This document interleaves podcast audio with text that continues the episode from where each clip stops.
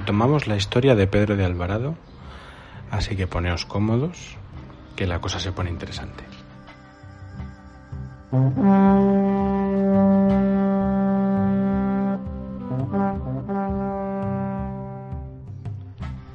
Esas noticias que habían llegado tan inquietantes era que, habían que había estallado la rebelión indígena. Los mexicas estaban atacando e incendiando la fortaleza donde se encontraban los, españoles en la Ciudad de México. Y ya les habían quemado los cuatro bergantines que habían construido para navegar por la laguna. Cortés partió apresuradamente y llegó a la ciudad el 24 de junio de 1520. A los capitanes que había enviado a otros enclaves rápidamente les ordenó que suspendieran sus viajes y se reunieran con él en vista de la gravedad del peligro que vio. Las crónicas de las cartas de relación, que son las cartas que escribió Cortés al emperador Carlos V, no especifican el origen de, esta rebelión. Pero algunos otros cronistas e historiadores han apuntado a que Alvarado dio permiso para que los indios celebraran una de sus fiestas y cuando los señores y caciques indios estaban reunidos todos en un mismo lugar, Alvarado y sus hombres procedieron a su matanza para arrebatarle las joyas y sus ropas. Hoy sabemos que esto no fue así, tal como explica Salvador Madariaga en su libro. Pero hagamos una pausa aquí. Gran parte de la culpa de este mito la tuvo el antecedente de la llamada Matanza de Cholula. En aquella ocasión el ejército de Cortés en su camino a México tuvo que pasar irremediablemente por la ciudad de Cholula, que era una especie de meca para la religión del lugar que rendía culto a Quetzalcoatl. Los aliados tlaxcaltecas eran enemigos históricos de los chololtecas, y como estos sabían de la alianza de aquellos con los españoles, prepararon el camino con trampas para sus caballos, para sus tropas y demás. Cortés, que estaba prevenido de esto, y siendo tan astuto como era, convocó a Alvarado y a otros capitanes para que convencieran a los tlaxcaltecas de que no entraran armados en la ciudad de Cholula para no precipitar un conflicto con sus habitantes. Así lo hicieron y los chololtecas invitaron a entrar a los españoles, guardándoselas en la manga de poder caer sobre ellos en cualquier momento. Muy envalentonados, puesto que del templo principal de la ciudad se decía que en caso de peligro podía disparar rayos y torrentes de agua que saldrían entre sus paredes.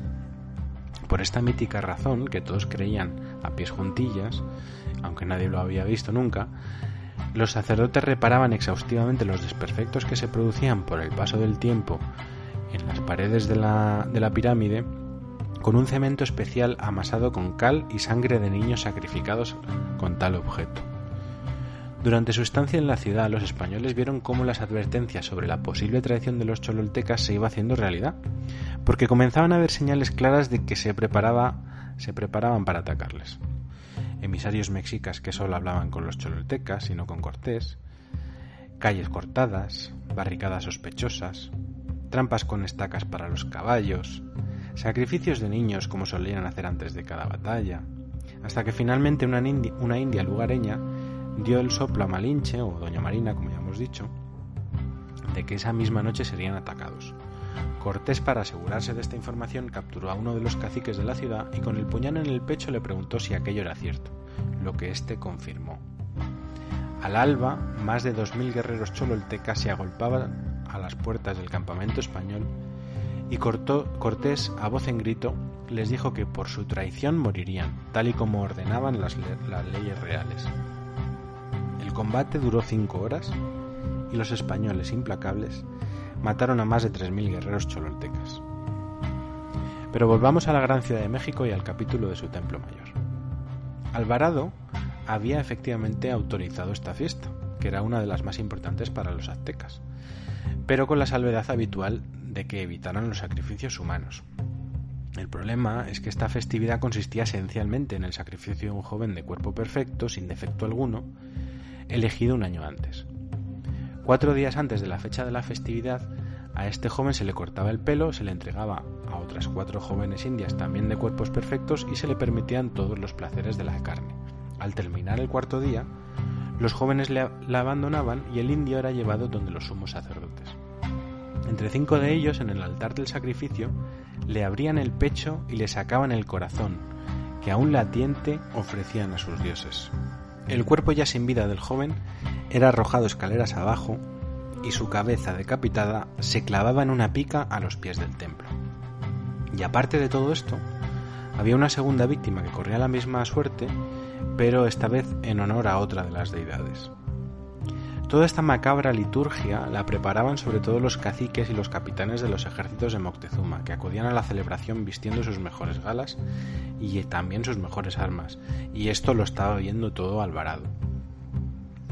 Además, Moctezuma sabía de la expedición de Narváez, como ya hemos dicho, y también sabía de su superioridad militar y estaba planeando junto con sus capitanes aplastar a Alvarado y a sus hombres una vez llegaran las noticias de la derrota de Cortés, que consideraban casi segura. Por supuesto, Moctezuma pensaba pasarse por el foro la prohibición de los sacrificios humanos.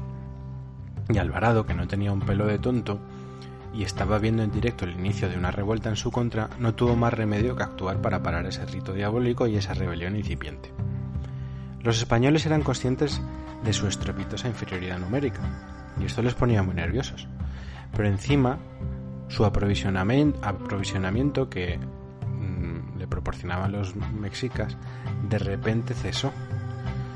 Eh, en este contexto, Alvarado vio cómo empezaban a prepararse los sacrificios y cuando vio las picas siendo colocadas a pie del templo, le preguntó a un sacerdote mexica que qué era aquello. Este le respondió son las picas donde clavaremos vuestras cabezas cuando os matemos a todos.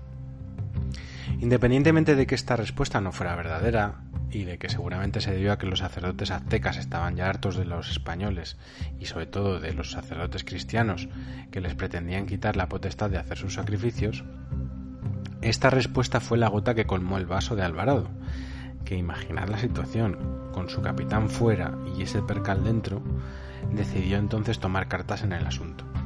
Su primer movimiento fue tratar de hacerse con rehenes, y los primeros fueron uno al que llamaban el infante, que era un príncipe de la casa de Moctezuma, y los dos jóvenes que iban a ser sacrificados. Estos confesaron los planes de los aztecas y les dijeron que en 20 días iba a producirse la rebelión, tanto si Cortés era derrotado por Narváez como si no. Cuando los aztecas averiguaron esto, eh, esta toma de rehenes, se produjo la famosa rebelión que Alvarado esperaba y que el propio Moctezuma ya le había avisado a Cortés meses antes. Y entonces comenzó un asedio a la fortaleza donde estaban los españoles.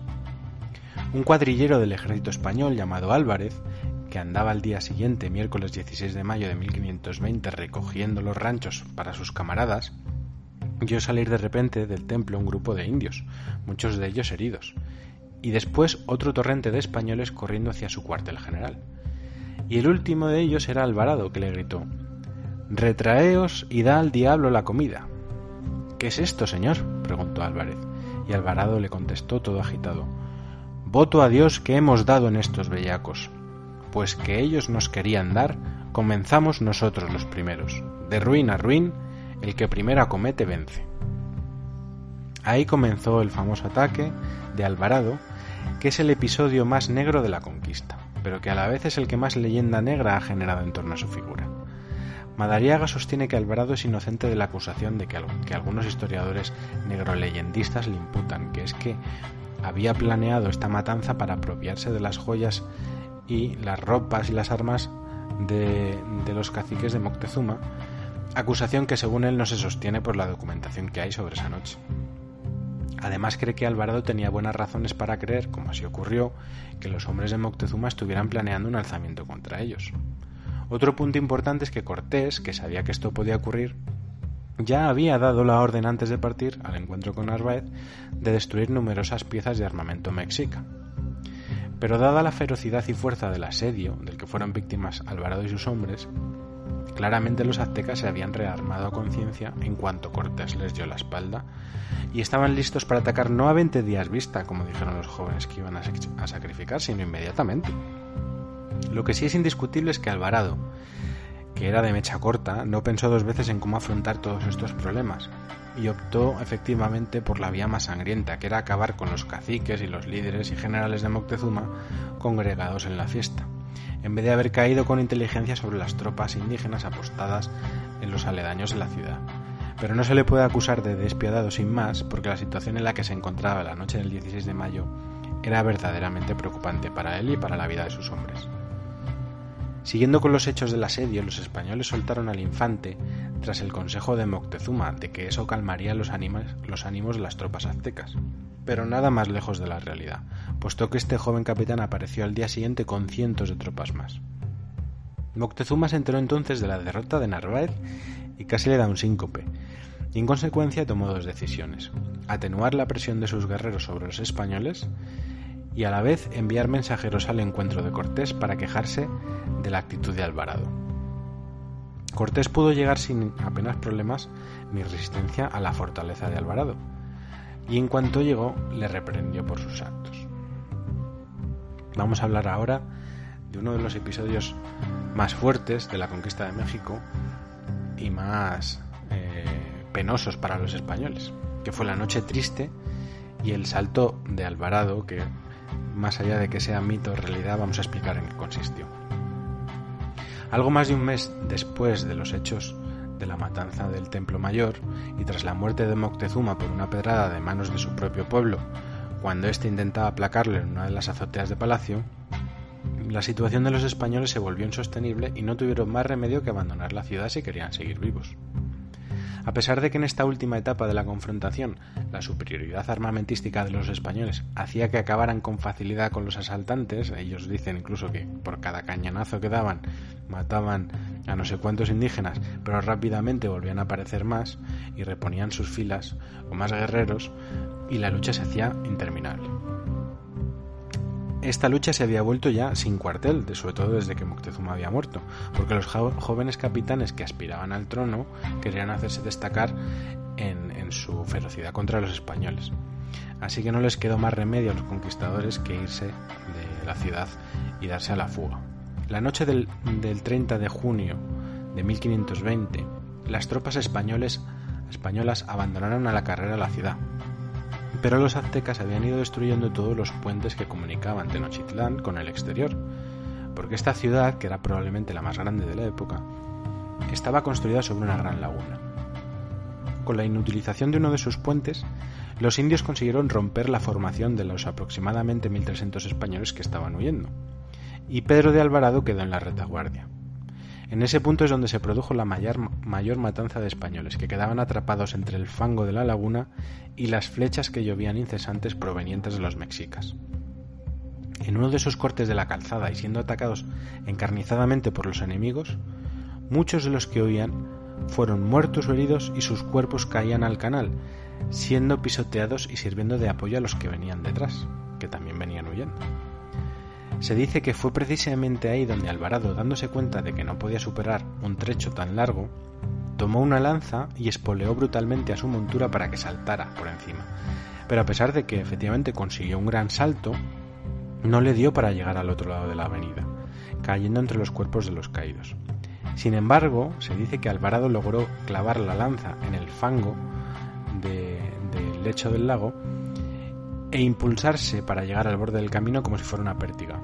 Su caballo murió, pero le ayudó a salvar la vida, y este salto de Alvarado, que ha sido descrito tanto como de una épica heroica y también como de mito, eh, lo que sí supuso es que eh, fue el final de una huida en la que solamente sobrevivieron él, Pedro de Alvarado, y cuatro soldados más que eran, eh, habían sido del ejército de Narváez.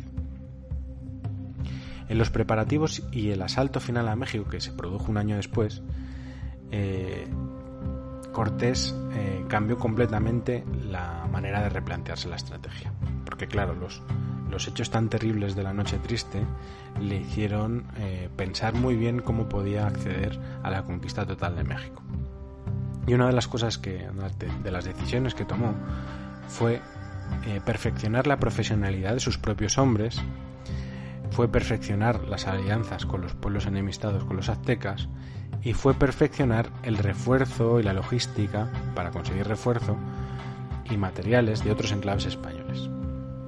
Así las cosas consiguió reunir un impresionante ejército de 150.000 hombres para el asalto final a la Ciudad de México, a la gran Ciudad de México. Tomó muy buena nota de la importancia de la guerra anfibia debido a los hechos de la Noche Triste en el contexto de lo que suponía tomar una ciudad-isla como era México, como era Tenochtitlán, y encargó la iniciativa de los ataques a todo un ejército de canoas comandados, comandadas por bergantines, que serían capitaneados a su vez por sus mejores hombres, Pedro de Alvarado entre ellos. En estas circunstancias es donde destaca más la capacidad militar de Alvarado, que sirve para todo y no solamente es capaz de capitanear con éxito uno de estos bergantines que le darían a los españoles ventaja naval, sino que a pie también, con sus incursiones en la ciudad, iba ganando puentes para el paso de los cristianos. Todavía sufrirían una dura derrota en su ataque los españoles, coincidiendo con el aniversario de la Noche Triste, pero la guerra estaba ya decidida con la captura de Cuauhtémoc, que era uno de los líderes mm, jóvenes que, aspiraban a, reinar, a, a coger el trono de Moctezuma, y gracias a la quema de su palacio. Todo esto se consiguió por el martillo pilón que suponía Alvarado y sus hombres en el ataque a la ciudad. Y por fin la Ciudad de México cayó. Era martes 13 de agosto de 1521, día de San Hipólito. El sitio de la ciudad había durado 75 días según Cortés, pues para él se había iniciado el 30 de mayo. Cortés no muestra en su tercera carta a Carlos V ninguna emoción especial por aquel dramático acontecimiento, ya que se limita a notar, como si fuera un, incidente más, lo siguiente. Aquel día de la prisión de Guatimucín y toma de la ciudad, después de haber recogido el despojo que se pudo haber, nos fuimos al Real dando gracias a nuestro Señor por tan señalada merced y tan deseada victoria como nos había dado.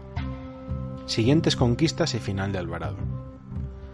Las conquistas posteriores a la conquista de México fueron varias para nuestro protagonista y sobre todo fue mm, la más importante fue la conquista de Guatemala, fue uno de, sus, de sus mayores hitos. Pero esto ya, eh, si acaso lo contaremos en otra Ignotopil.